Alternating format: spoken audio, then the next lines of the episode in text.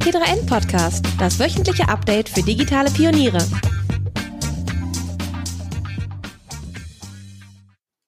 Hallo und herzlich willkommen zu einer neuen Folge des T3N Podcasts. Mein Name ist Luca Caracciolo, ich bin Print-Chefredakteur bei T3N und unser Thema heute ist Cloud Gaming. Was ist das eigentlich? Wie funktioniert das technisch und wie gut laufen diese Cloud Gaming Dienste in der Praxis? Können wir also bald so Spiele wie Doom, GTA oder sowas wie Red Dead Redemption auf einem Smartphone spielen und das in voller Qualität? Darüber wollen wir heute sprechen und zu Gast ist Julius Beinecke, er ist Softwareredakteur bei T3N. Hi Julius. Hallo Luca. Julius, Cloud Gaming ist ja so ein äh, Begriff, der wabert schon länger äh, durchs Internet und äh, durch die Berichterstattung. Ähm, vielleicht fangen wir mal ganz einfach an. Was ist das überhaupt? Was heißt eigentlich Cloud Gaming?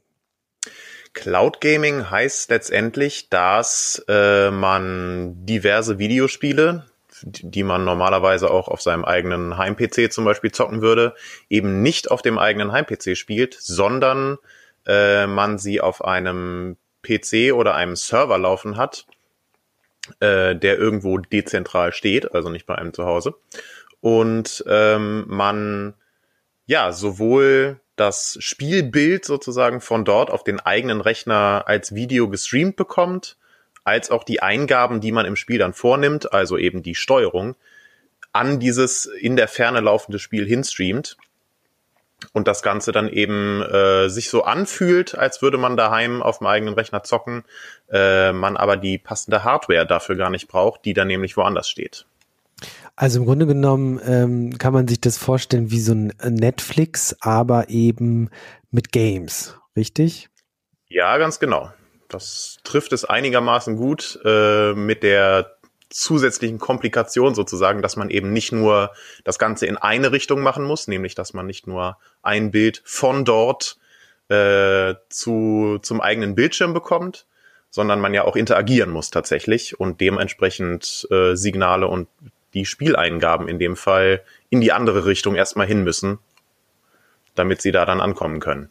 Genau, und, und das ist ja so ein bisschen die Krux an der Sache. Wir haben ja auch schon im Podcast hier über Cloud Gaming gesprochen und heute wollen wir tatsächlich mal äh, darüber sprechen, wie gut das in der Praxis funktioniert. Denn Julius hat das Ganze schon äh, des Öfteren ausprobiert, ähm, weil die große Frage, die sich natürlich sofort stellt, ist, wie gut kann das denn funktionieren? Dadurch, dass es eben äh, nicht nur äh, um äh, äh, quasi die, der, den Transport des Videobildes in eine Richtung geht, sondern dass die Eingaben des Nutzers sozusagen entsprechend Einfluss hat auf das Spielgeschehen. Das muss wieder in den Serverpark äh, gestreamt werden und, und darauf muss sozusagen das Spiel reagieren und dann wird wieder diese Veränderung äh, zurück an den Nutzer gestreamt. Ähm, wir wollen mal ganz kurz einen Blick in die Vergangenheit wagen, denn das Ganze ist ein älter als man glaubt. Äh, und zwar gab es mal einen Dienst, der hieß OnLive. Und der war, ich habe gerade nochmal nachgeguckt, der ist 2004 schon gegründet worden, was ich ganz erstaunlich finde. Ähm, und die haben dann sehr viele Jahre sozusagen unter äh, verschlossenen Türen an diesem Dienst gearbeitet und 2010 war dann dieser Cloud Gaming Dienst, ich glaube, es war der erste, ähm, in den USA verfügbar. Hat aber nicht so richtig geklappt. Man kann sich's denken, die Infrastruktur war vor zehn Jahren natürlich nicht die, die wir heute haben. Hast du da irgendwas von mitgekriegt von OnLive damals? Nee, das war tatsächlich vor meiner, also vor meiner Cloud Gaming Zeit. Das war nicht ganz vor meiner Gaming Zeit. Äh, aber 2004 äh, habe ich, glaube ich, noch ausschließlich auf meinem eigenen Heim-PC irgendwie äh, Age of Empires und was weiß ich gespielt. Ich äh, bin ja nun mal auch noch jüngeren Jahrgangs und das ist jedenfalls, also ich weiß, dass es das gab mhm. und dass das nicht so super angekommen ist, beziehungsweise es noch ein bisschen vor seiner Zeit auch war, äh, aber persönlich benutzt oder so habe ich es jetzt nicht. Deswegen. Ja, 2015 hat der Laden dann auch geschlossen. Große Teile des Unternehmens wurden von Sony gekauft. Und Sony hat ähm, da sicherlich Technologie in seine jetzige Cloud Gaming Lösung gesteckt, die PlayStation Now heißt. Da reden wir später auch noch drüber. Aber ganz grundsätzlich, wir haben es gerade schon angesprochen, Julius, die Probleme sind natürlich, äh, oder die große Frage, die sich stellt, ähm, wie, wie gut kann das funktionieren? Also was ist mit Lags? Das bedeutet Verzögerung. Was ist mit Eingabeverzögerung? Also während des Spielens ähm, reagiert das Spiel, meine Spielfigur auf die Eingaben möglichst in Echtzeit, weil alles andere ja eigentlich zu einem uncoolen Spielgefühl führt, oder? Ja, das kann man auf jeden Fall so festhalten. Kommt natürlich ein bisschen aufs Spiel drauf an. Äh, irgendwelche Eingabe- oder Videoübertragungsverzögerungen sind bei sehr hektischen kleinen Games, wie zum Beispiel irgendwelchen Jump'n'Runs, Plattformern, äh, wesentlich schlimmer als bei irgendwelchen gemütlichen, rundenbasierten Strategierunden zum Beispiel. Ja. Äh, von daher gibt's da natürlich auch so ein bisschen von bis. Beim einen Game ist es vielleicht ein bisschen nervig, wenn irgendwie, keine Ahnung, eine Viertelsekunde Eingabe-Lag dahinter hängt. Bei anderen Spielen wird es schlicht unspielbar, weil mhm. ähm, die, die Steuerung so präzise sein muss, dass man äh, mit auch nur einer kleinen Verzögerung gar nicht zurechtkommt. Mhm. Aber äh, das funktioniert tatsächlich, zumindest mit den Sachen, die ich bisher ausprobiert habe, überraschend gut. Also ich war selber auch, äh, als ich sowohl Stadia zum Beispiel oder eben äh, Shadow ausprobiert habe, sehr überrascht davon, wie wenig von diesen Verzögerungen da tatsächlich zu spüren sind. Und ich hatte, abgesehen davon, wenn mal irgendwie zum Beispiel die Internetverbindung tatsächlich stark gewackelt hat, äh, selten größere Probleme, ungestört auch hektische und präzise Games zu spielen. Hm. Da kommen wir gleich noch äh, genauer zu sprechen. Also braucht, geht das Ganze über WLAN, ja oder nein? Was braucht man für eine Bandbreite und so weiter? Wir wollen kurz erst nochmal ähm, die verschiedenen äh, Anbieter äh, durchsprechen. Also das ist, wie gerade schon erwähnt, PlayStation, PlayStation Now heißt das Ganze. Und das gibt es tatsächlich auch schon ein bisschen länger. Ähm, bei PlayStation Now kostet halt 10 Euro im Monat. Man kann bis zu 650 Spiele äh, der PlayStation 4, 3 und 2 spielen. Ähm, und der große Vorteil ist, ähm, dass Menschen, die keinen, keine PlayStation haben und nur einen PC sozusagen über dem PC-Client vom PlayStation Now exklusive Play PlayStation-Spiele auf dem PC spielen können.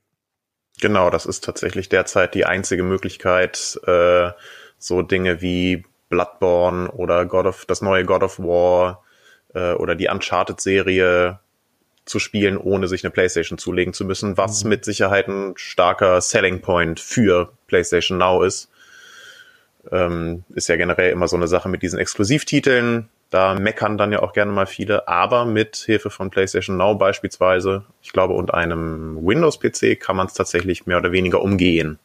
Hm.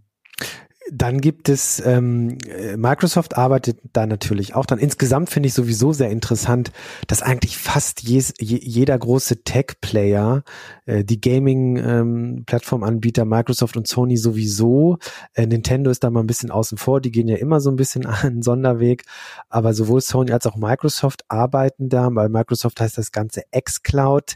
Äh, der, äh, die xCloud ist noch im Testmodus. Intern wird das Ganze getestet und soll aber dieses Jahr wohl noch erscheinen und Eingang finden in den X, äh, Xbox Game Pass. Das ist ja der Abo-Dienst von, von Microsoft bzw. Xbox, wo man einen, ich glaube, 10 Euro im Monat auch bezahlt, beziehungsweise gibt es unterschiedliche Preismodelle und dann Zugriff hat äh, auf eine große Spielebibliothek interessant, wie sozusagen die großen Player sowieso dran arbeiten, aber auch neue Player dazukommen, wie zum Beispiel Google und Google Stadia. Julius, das Google Stadia ist letztes Jahr gelauncht worden. Ähm, kannst du da mal ein bisschen drauf eingehen? Was ist da aktuell im Angebot? Ähm, ja, Google Stadia ist das groß angekündigte und auch schon ziemlich gehypte Cloud Gaming System äh, eben von Google und ist, glaube ich, im November letzten Jahres dann letztendlich gestartet. Äh, T3N hatte, hatte da auch ähm, sich zum Launch das Ganze mal näher angeguckt, beziehungsweise wir haben es uns auch ansonsten in letzter Zeit auch noch mal näher angeschaut. Und ja, Google Stadia ist tatsächlich die, der, wie soll man sagen, der, der Höhepunkt dieses Cloud Gaming Dings, nämlich wo man wirklich eigentlich gar keine eigene Hardware wirklich braucht. Äh, das läuft alles komplett auf Googles Servern. Ähm, und ja, man muss ich die Spiele dafür einzeln nochmal kaufen und natürlich im Moment noch eine monatliche Gebühr zahlen und kann das Ganze dann auf äh, Googles eigenen Servern abfeiern und da loszocken. Ähm, kostet derzeit 10 Euro im Monat, also genauso viel wie PlayStation Now hatten wir, glaube ich, gerade gesagt, richtig? Mhm, ja. Und ähm, ja, das wurde noch bevor es dann erschienen ist, ziemlich hoch gehypt und war so ein bisschen die Hoffnung für das Cloud Gaming. Völlig bewahrheitet hat sich das Ganze noch nicht. Dafür ist die Bibliothek bei denen noch ein bisschen klein, was die Spiele angeht, äh, wo sie aber derzeit, glaube ich, recht stark dran arbeiten haben auch, auch, auch wichtige Leute aus der Branche eingekauft. Genau. Ne? Also ähm, ich habe es jetzt gerade nicht ganz auf dem Schirm, aber das sind schon Persönlichkeiten, die schon für Ubisoft oder Xbox gearbeitet haben, die da jetzt angeheuert haben. Richtig. Und ähm, wie gesagt, wir haben es erst letztens nochmal im mehr oder weniger aktuellen Stand ausprobiert und ähm, wenn man denn dann eins dieser Spiele aus dieser noch etwas beschränkten Spielbibliothe äh, Spielebibliothek am Start hat, funktioniert das Ganze völlig problemlos. Also wir hatten mhm. es ja mit Hilfe einer Chromecast, äh, eines Chromecasts auf einem Fernseher einfach laufen, beziehungsweise mhm. mittlerweile geht es ja auch auf einigen Smartphones mehr, während das anfangs nur für die Pixelphones vorbehalten war. Und solange man da die stabile Internetverbindung hat, die natürlich bei allen diesen Cloud Gaming Geschichten eine Voraussetzung ist, funktionierte das wunderbar. Mhm und machte auch Spaß auf jeden Fall. Mhm. Ja, große Anhänge runterladen, Recherche betreiben, Dateien verschicken und so weiter. Ja, selbstständig sein kratzt ganz schön am Datenvolumen. Nicht so allerdings bei O2. Da lohnt es sich jetzt sogar doppelt ein Unternehmer zu sein, denn in allen O2 Free-Tarifen ist jetzt doppeltes Datenvolumen drin, wenn man sich als Selbstständiger legitimiert. Zum Beispiel 40 statt nur 20 GB oder 120 statt 60 GB. Damit müsst ihr euch keine Sorgen mehr um eure Daten machen. Jetzt exklusiv auf o2.de slash Selbstständige. Können wir gleich noch äh, detaillierter genau. dazu eingehen. Äh, dann haben wir noch ähm, Nvidia, der Grafikkartenhersteller. Äh, die haben mit GeForce Now einen Service de, äh, am Start. Äh, der funktioniert ein bisschen anders, äh, Julius. Ne? Also da ähm, kann man im Grunde genommen über die die Cloud die Spiele spielen, die man sowieso gekauft hat und schaltet sich quasi Rechenpower über die Cloud dazu. Richtig. Äh, GeForce Now ist da so ein bisschen ich will es nicht Zwischenlösung nennen, aber zumindest was es, ähm, was die, die Technik angeht, hängt es so ein bisschen zwischen zum Beispiel Stadia, wo absolut alles auf den Servern von Google läuft, äh, von Google läuft. Äh, und ähm, zum Beispiel äh, Shadow in dem Fall, wo man halt einen ganzen Computer auch mietet. Äh, bei GeForce Now mietet man mehr oder weniger nur die, die, die Rechenpower der, GPU, also das, der Grafikeinheit, wenn ich das richtig im Kopf habe. Und ähm, kann dann eben da auch tatsächlich so ziemlich alle Spiele spielen, die man eh schon am Start hat, die man über Steam zum Beispiel besitzt oder den Epic Game Store, mhm. äh, die man da dann erst nochmal wieder reinladen kann sozusagen und ja, von da aus dann losspielen kann. Genau, da gab es jetzt auch ein bisschen Ärger. Zum Beispiel hat Blizzard ähm, hat angekündigt, die Spiele, äh, die also die eigenen Spiele nicht mehr bei dem Service unter, äh, zu unterstützen. Ähm, da gibt es so ein bisschen Unklarheiten, welches Recht hat Nvidia eigentlich, Spiele, die von bestimmten Herstellern äh, sind, in dieses Portfolio mit reinzunehmen. Ja, das ist natürlich dann immer so ein bisschen die, die Frage, ob da dann jemand was dagegen hat. Bei Google Stadia zum Beispiel die ganzen Spiele, die man bei und mit Google Stadia spielen kann, sind halt in Zusammenarbeit mit den Entwicklern auf Stadia umgerüstet worden sozusagen. Deswegen gibt es auch noch nicht so viele, weil eben die einzelnen für Stadia fit gemacht werden müssen, wo dann entsprechend die Entwickler mitziehen müssen. Äh, daher ist das da wahrscheinlich eher ein geringeres Problem, aber wie zum Beispiel bei GeForce Now, wenn da eben die, die rechte Fragen etwas schwammig und ungeklärt sind, äh, kann es dann natürlich zu solchen Problemen kommen. Ja. Shadow hast du erwähnt, da würde ich sagen, sprechen wir gleich drüber, wenn wir so ein bisschen in die Praxis hüpfen, um die Anbieter mal so zu vervollständigen.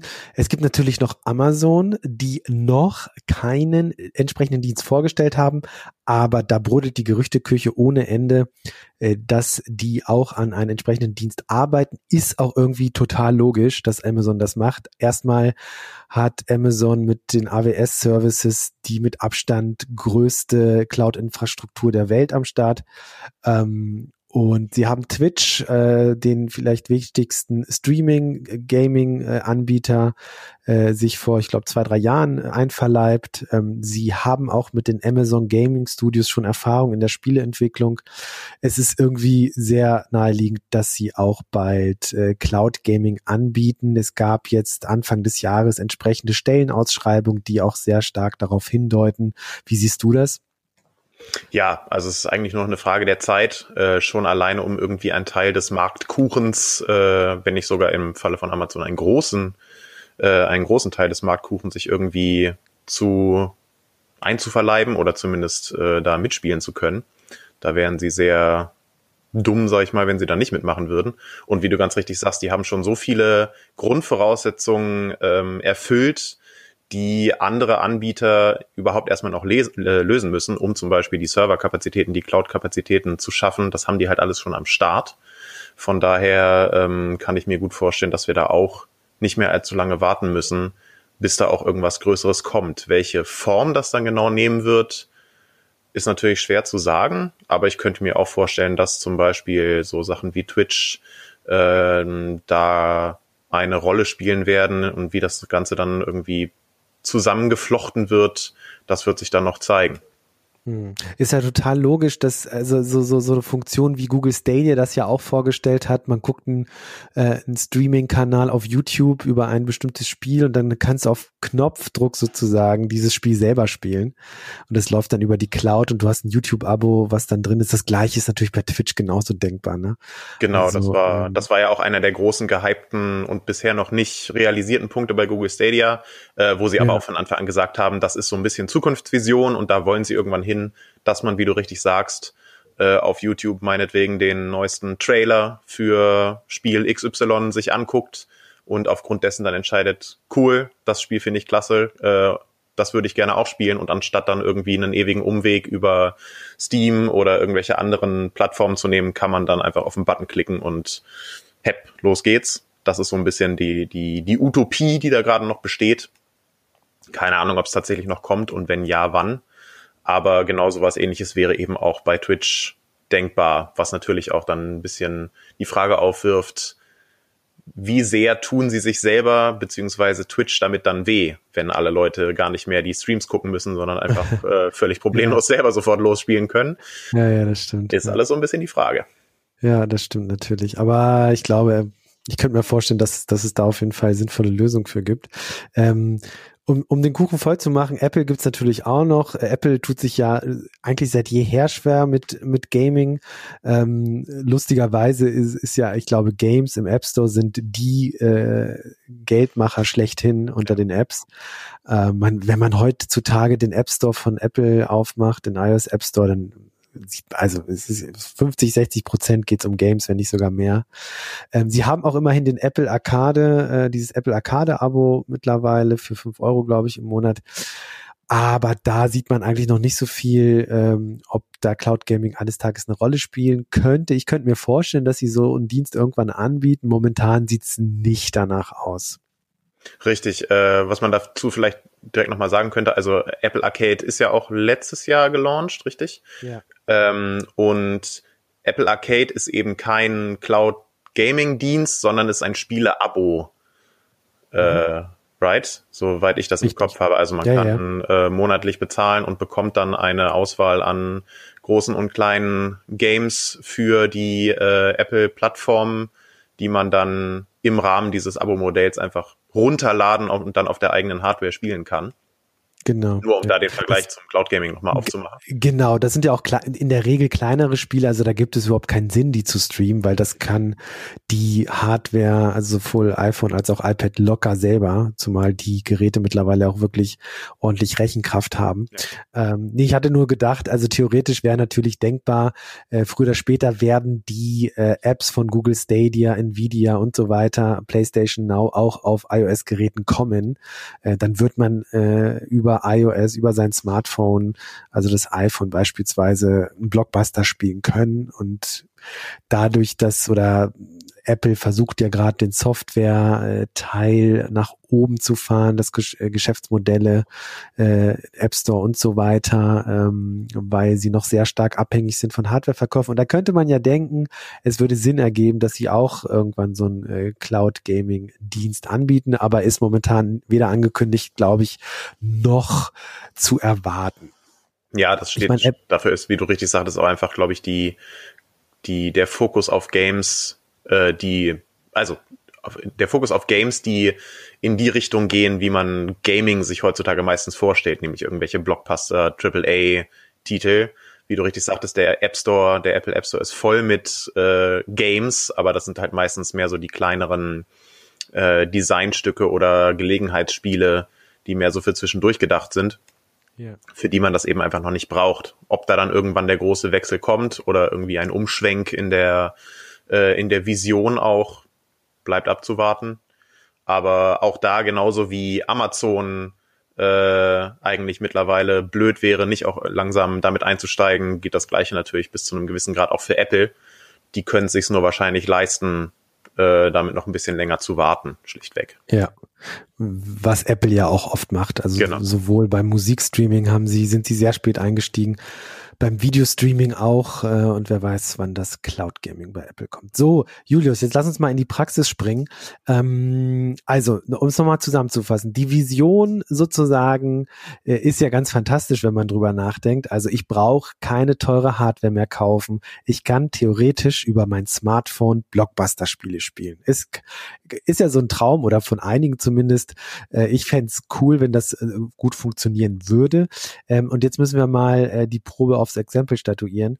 Du nutzt ja Shadow ähm, beispielsweise und hast Google State, also Shadow auch privat und hast Google Stadia jetzt auch umfangreich getestet. Ich habe kurz auch Google Stadia bei uns im Büro mal ausprobiert.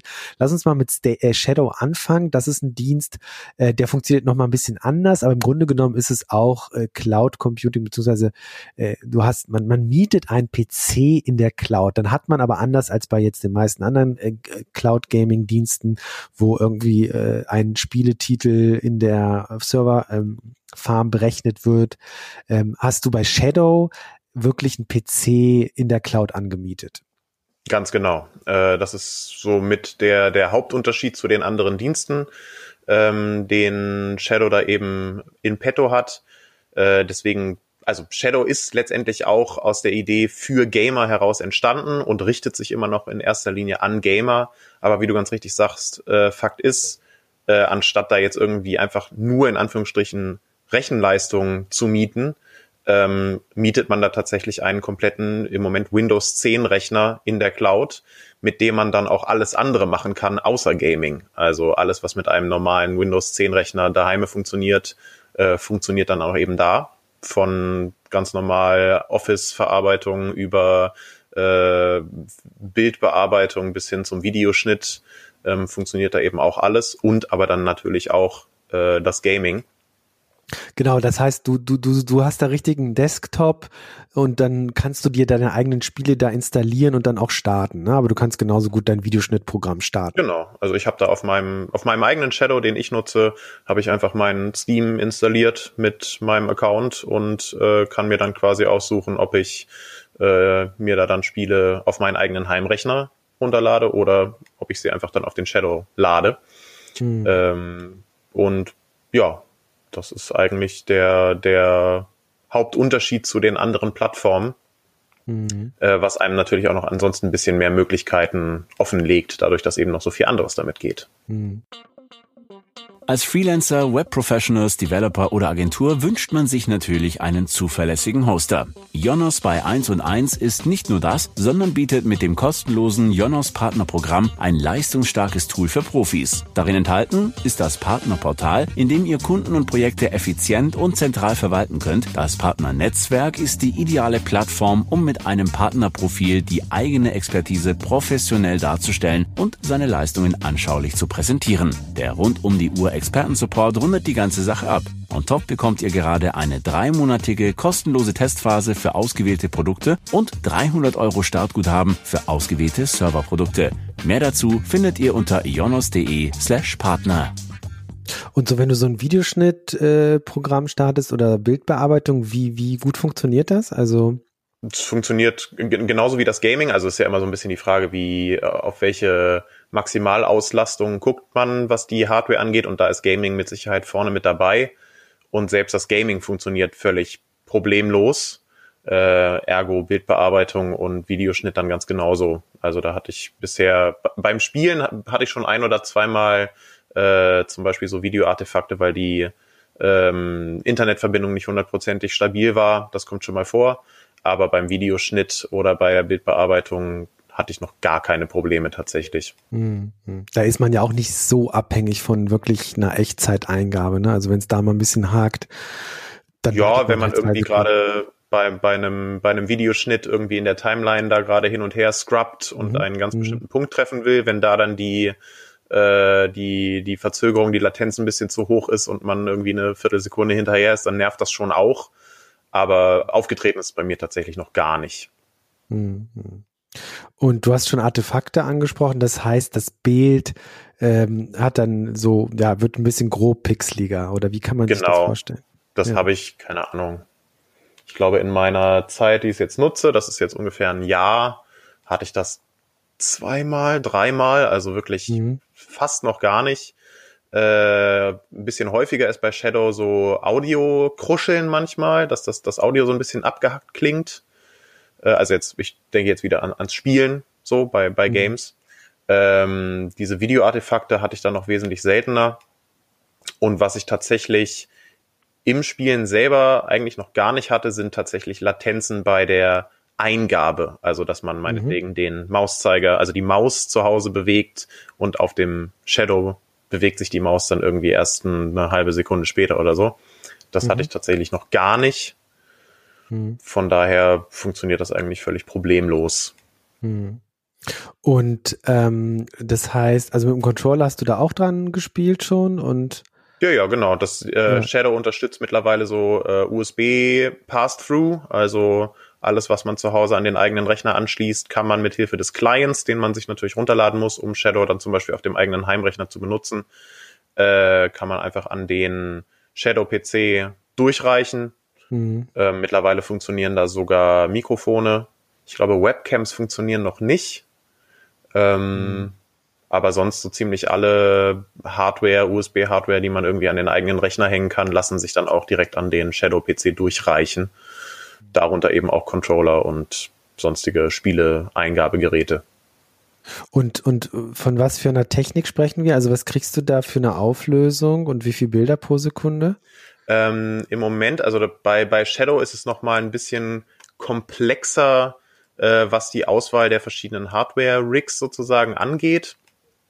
Ähm, Im Moment bekommt jeder, der Shadow benutzt, nämlich äh, Full HD, also 1080 äh, P bei 60 Frames, immer die, die passende Internetverbindung vorausgesetzt, mit einem einigermaßen starken Gaming-Rechner, unter anderem einer, äh, der Server-Variante von der GeForce GTX 1080, das müsste dann ja die P5000 sein, glaube ich, ist, meine ich, die, die Server-Variante davon und äh, ein 3,4 Gigahertz Vierkerner.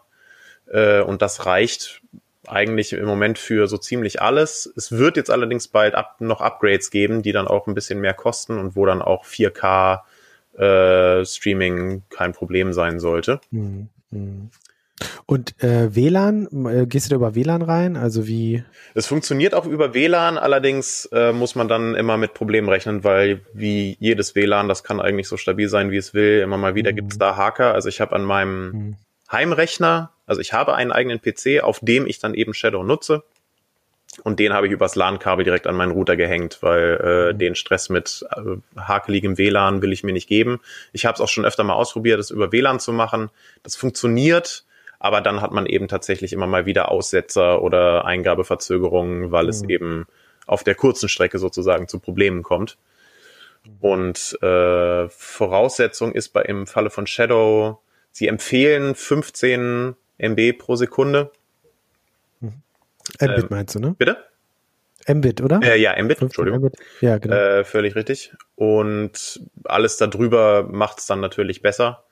Mhm. Darunter wird es dann eben problematisch. Also mhm. äh, da sollte man dann damit rechnen, dass es irgendwelche Hakler oder eben solche Artefakte mhm. gibt.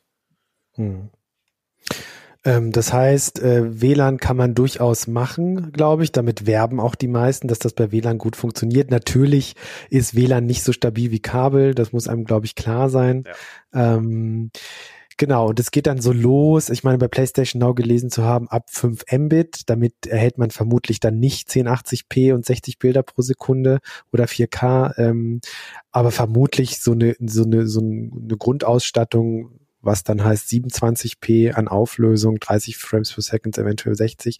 Und dann geht es aber hoch. Also je mehr und je besser die Qualität des Videobildes äh, ist, äh, desto mehr Bandbreite braucht man. Ne? Also wenn wir zu Google Stadia kommen, äh, was sind da nochmal die Voraussetzungen? Was wird da empfohlen? Also ähm, Google Stadia selber empfiehlt da auch mindestens äh, 10 Mbit ähm, um so die, die Basics abzudecken. Äh, das reicht dann für 1080p. Nee, gar nicht wahr. Das reicht dann für äh, 27p, nämlich nur. Mhm. Bei 60 Frames. Äh, so jedenfalls die Angabe von denen. Und ab da geht's dann hoch. 1080p. Für 1080p sollte man bei Google Stadia schon 20 Mbit am Start haben und für 4K 35 Mbit. Mhm. Also da muss die Netzleitung, die man bei sich zu Hause liegen hat, schon angemessen dick sein, was ja mittlerweile absolut nicht mehr ungewöhnlich ist. Also ja, richtig, ja. Äh, dass die Leitung dick genug ist, das wird wahrscheinlich weniger zum Problem, äh, als vielmehr dann die Auslastung beziehungsweise wie viel dann letztendlich bei einem ankommt. Hm, ja. Ähm, und wenn man das alles hat und Google Stadia startet, äh, Julius, wie waren denn deine Erfahrungen mit Google Stadia? Du hast es gerade schon so ein bisschen anklingen lassen ganz gut eigentlich, ne? Genau, also das, sobald man dann einmal im Spiel drin ist, lief das für mich völlig problemlos. Ich habe hier das neue Metro Exodus hatte ich mir nochmal angeguckt und äh, dazu, um eben so Sachen wie die Latenz äh, mal genauer auf die Probe zu stellen, Thumper, was du ja auch kennst, das ist so ein mhm, Rhythmusspiel, ja. wo es auf ziemlich präzise äh, Steuerungseingaben ankommt. Mhm. Ähm, das funktionierte beides völlig problemlos. Ähm, der Weg dahin war ein bisschen aufwendig. Man muss vorher erstmal die ganze Hardware irgendwie miteinander verbunden bekommen. Äh, ich hatte dafür eben diesen Stadia Controller zusammen mit einem Chromecast Ultra an meinem heimischen äh, Flachbildfernseher angeschlossen. Und mhm. da muss man dann eben alles erstmal miteinander verbinden, weil eben alles kabellos läuft. Und also abgesehen von dem Chromecast, der natürlich per Kabel am Fernseher hängt. Mhm. Äh, aber den Controller mit dem Chromecast und den Controller mit der Stadia-App auf dem Smartphone verbinden und hin und her. Das ja. war alles ein bisschen frickelig. Aber sobald man das einmal dann getan hat, und das macht man ja, mhm. wenn dann meistens auch eher nur einmal, äh, kann man sich die Spiele eben da aus dem Store einfach äh, kaufen und runterladen. Beziehungsweise eben nicht runterladen, sondern auf Stadia zum Laufen bringen. Und dann von da an war es dann Smooth Sailing. Ja, ich habe Thumper ausprobiert im Büro, ähm, dieses Musikspiel. Ähm, ich war auch ziemlich überrascht, wie flüssig es läuft. Ja. Ähm, ich frage mich immer so ein bisschen, sind das so Momentaufnahmen? Ne? Also was passiert, wenn man so ein Metro Exodus, was du gerade schon beschrieben hast, wirklich mal zwei Stunden spielen will? Läuft das zwei Stunden? Ich weiß jetzt nicht, wie lange du es am Stück ausprobiert hast, aber so wirklich so dieses Gefühl zu haben, meine Eingaben, also meine äh, Eingaben über den Controller kommen wirklich ohne Latenz an. Ich kriege das Videobild zurück übertragen ohne Latenz. Funktioniert das wirklich so gut? Da, da, da fehlt mir persönlich jetzt so ein bisschen der Langzeittest. Mhm. Kannst du da ein bisschen was zu sagen? Also das äh, Metro Exodus hatte ich mir auf Stadia tatsächlich ein bisschen länger angeguckt. Ich hatte bei äh, Metro einmal solche Videoartefakte. Äh, bei der Anfangssequenz einmal ganz kurz, wo es auch wirklich hart an die Rechenleistung ging oder an die Darstellungsleistung ähm, und habe dann einfach eine Weile reingespielt. Das Spiel selber kannte ich bisher auch noch nicht, deswegen ging war es dann auch interessant, einfach für mich selber das Spiel nochmal anzufangen. Und was die, also was wirklich Eingabelatenz anging, habe ich da tatsächlich gar nichts gemerkt, obwohl mhm. äh, da war ich schon darauf vorbereitet, dass das eventuell nicht so gut funktionieren würde, weil das äh, Stadia-Ding hatte ich bei mir eben über WLAN laufen mhm. und nicht übers Kabel, obwohl man ja den Chromecast auch per LAN-Kabel an den Router hängen kann, mhm. wenn man will. Äh, und da war ich schon ein bisschen darauf eingestellt, dass das nicht so sonderlich rund laufen würde. Und das tat es aber völlig in meinem Fall. Mhm. Also da war ich auch wirklich überrascht, ähm, dass ich da quasi gar keine Probleme hatte. Mhm. Und ja, ich weiß nicht genau, das merke ich bei meinem jetzt wieder, um zurück zum, nochmal kurz zurück zum Shadow zu gucken. Ich merke da manchmal, dass ich besonders dafür sensibilisiert bin, auf solche Aussetzer zu achten oder auf irgendwelche kleineren Probleme, weil man eben die ganze Zeit denkt, oh, na, funktioniert das jetzt so gut und läuft das alles so, wie es soll? So dass einem dann vielleicht kurze kleine Hakler dann nochmal mehr auffallen, als sie es auf dem heimischen PC zum Beispiel tun würden. Mhm. Wo man ja auch einfach mal dazu sagen muss, auch auf einem heimischen PC, selbst wenn man ein einigermaßen aufwendiges Videospiel auf einem ziemlich leistungsstarken Rechner bei sich zu Hause laufen hat, kann es da ja immer, immer mal wieder zu irgendwelchen kleinen Haklern kommen, weil sich das System verschluckt oder weil mhm. äh, die Grafikkarte doch mal ein bisschen heiß gelaufen ist oder was auch immer. Mhm. Ähm, von daher bin ich mir nicht ganz sicher, wie viel von diesen kleinen Auffälligkeiten dann durch diese, dieses extra drauf achten auch einfach auffallen. Mhm. Aber ich hatte weder bei Stadia noch bei Shadow äh, jetzt bisher wirklich Dinge, wo ich mir dachte, boah, das geht jetzt ja gar nicht und das macht mir jetzt überhaupt mhm. gar keinen Spaß. Mhm. Von daher ja, ich bin auch ein bisschen gespannt. Ich glaube, dass sie, weil allein physikalisch ist da ja natürlich eine gewisse Latenz immer drin. Ich könnte mir vorstellen, ähm, dass vieles auch über Software äh, gelöst wird. Ja, also dass da sozusagen mit Tricks äh, daran gearbeitet wird, zum Beispiel von einer bestimmten Position einer Spielfigur aus gesehen, was sind die möglichen ähm, wahrscheinlichen Bewegungen des Spielers äh, und dann wird da vielleicht auch hier und da schon ein bisschen was vorgerendert. Äh, ne? Also keine Ahnung, stecke ich nicht so tief drin, aber bei Virtual Reality äh, ist das ja auch ein, eine Möglichkeit sozusagen äh, hier und da Rechenleistung einzusparen, äh, dass man schon so ein bisschen vorausberechnet, ah, der, der Spieler guckt jetzt wahrscheinlich in diese eine Richtung. Ähm, ich könnte mir so ähnliche, ähnliche Technologien jetzt auch vorstellen, weil wenn, dass es so gut funktioniert, ist ja schon erstaunlich, ne? Also, ähm, weiß nicht, ob du da Einblicke hast, ob da irgendwas im Hintergrund läuft oder so. Mm, nee, habe ich tatsächlich nicht. Und solche Spielereien, wie du sie jetzt gerade erwähnt hast, stelle ich mir tatsächlich im Moment auch schwierig vor. Ich könnte mir vorstellen, sobald es daran geht, dass manche Spiele speziell für einige dieser Plattformen, wie zum Beispiel Google mhm. Stadia, ähm, mhm. entwickelt werden, dass man da dann umso mehr auf solche Mechanismen gucken kann, gerade wenn dann auch so Sachen wie KI noch mit dazukommen, die ja gerade mhm. bei Google auch groß, groß im Kurs stehen, hoch im Kurs stehen. Mhm. Ähm, ansonsten kann ich mir vorstellen, dass einfach viel auch über Puffer und dergleichen gelöst wird, äh, gerade was irgendwie die Übertragung des Videobildes angeht. Ähm, aber ansonsten, also genauere Einblicke habe ich da tatsächlich auch nicht, hm. wie sie es zum Beispiel besonders gut hinbekommen, dass eben so Dinge wie Eingabelatenzen äh, fast gar nicht auftreten. Hm. Ähm, müsste man, das wäre doch zum Beispiel was für einen T3N-Artikel. ja, genau. Ein Blick hinter die, ein Blick hinter die Kulissen des Cloud Gamings. Ja, also ich bin ja, äh, ich finde, ich finde das ja ganz spannend. Ich habe da jetzt bisher relativ wenig ausprobiert, aber ich bin auch jemand, der sich gerne irgendwo hinfläzt, abends im Bett noch mal eine Runde spielt und äh, da wäre das natürlich perfekt, ja. Also wenn du deinen Controller irgendwie an dein Smartphone schließt und dann noch eine Runde eines großen, ähm, eines großen Spiels äh, spielst, äh, also eines Blockbusters, äh, was halt bisher nicht geht, ähm, das wäre natürlich sehr cool, ne?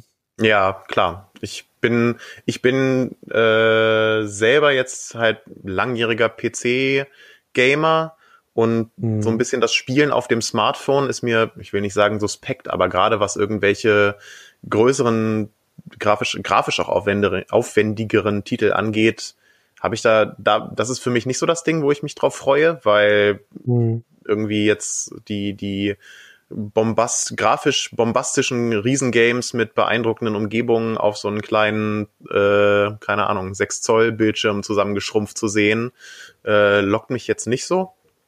Mhm. Aber ähm, was natürlich letztendlich auch irgendwie Geschmackssache ist. Aber allein die technische Möglichkeit zu haben, wäre natürlich klasse. Und gerade wenn es dann auch auf äh, so Zwischengrößen wie zum Beispiel Tablets oder so auch gehen würde. Das wäre natürlich schon spannend. Da hast du völlig Stimmt, recht. Tablet ist, ja, ja, Tablet ist natürlich super, auch um mobil dann zu spielen, ja. Oder auch nur irgendwie Ja. einen kleinen Laptop, den man, der halt eigentlich nicht fürs Gaming gedacht ist, aber den man eben laufen haben kann, wie zum Beispiel keine Ahnung, ein MacBook, was halt eigentlich überhaupt nicht für irgendwelche aufwendigen Gaming-Aufgaben gedacht ist. Aber auf meinem MacBook habe ich durchaus auch schon mit Shadow jetzt ein bisschen was gezockt, weil da gibt's einen Client für und solange das Ding dann stabil im Netz hängt, funktioniert das auch wunderbar. Also einfach die, die Flexibilität zu haben, ist da, glaube ich, schon viel wert. Ja, ja. Ja, ich bin, ich bin gespannt, was das Jahr noch bringt, äh, was Amazon äh, ähm, da im Portfolio noch hat oder im Petto besser gesagt, äh, was die anderen äh, Player noch bringen. Julius, vielen Dank fürs Gespräch. Ich glaube, wir haben sind da ganz gut eingestiegen, äh, nochmal erklärt, was Cloud Gaming genau ist und auch jetzt mal in der Praxis ausprobiert. Wir bleiben dran am Thema und hören uns beim nächsten Mal. Tschüss. Ciao.